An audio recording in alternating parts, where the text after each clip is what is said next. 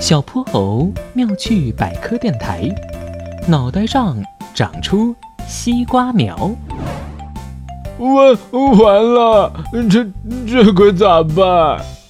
小泼猴还没走进教室，就听到了哼哼猪紧张到结巴的声音。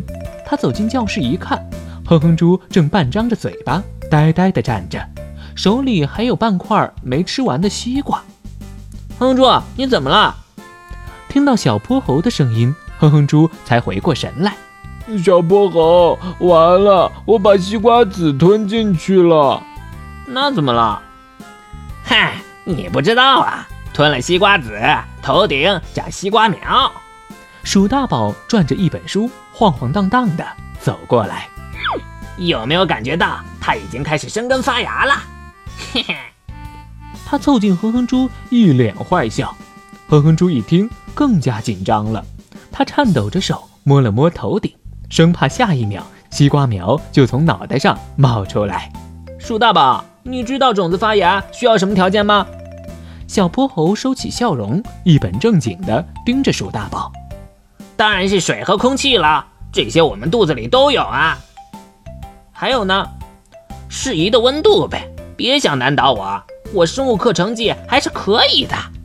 鼠大宝神气地甩了甩头，你说这种子发芽三要素，哼哼猪的肚子里是不是都满足？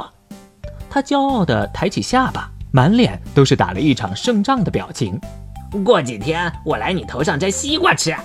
他坏笑着拍了拍哼哼猪的肩膀，哼哼猪嘴巴一憋，眼泪眼看就要掉下来了。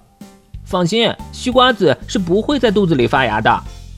小泼猴安慰了下哼哼猪，然后走向了鼠大宝。鼠大宝，你刚刚说的倒是不错，不过你还忽略了一个很重要的因素——时间。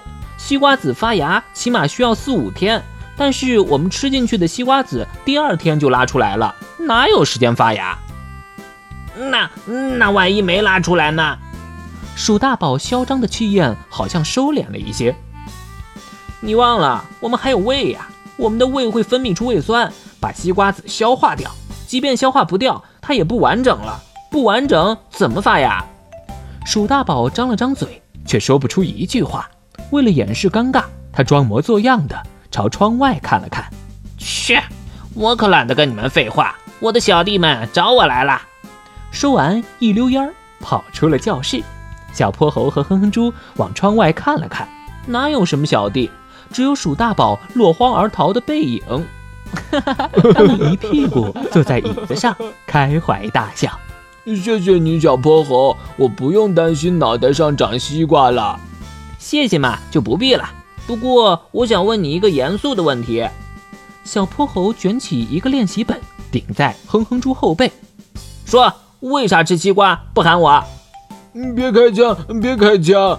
放学来我家，我爸刚给我买了一大堆好吃的。哼哼猪高举双手，向小泼猴做了一个大大的鬼脸。小朋友们，欢迎大家把心中的大问题、小问题在评论区告诉小泼猴。如果你的问题被选中，小泼猴不但会用一个故事告诉给你答案，还会有一件小礼物。送给你哟。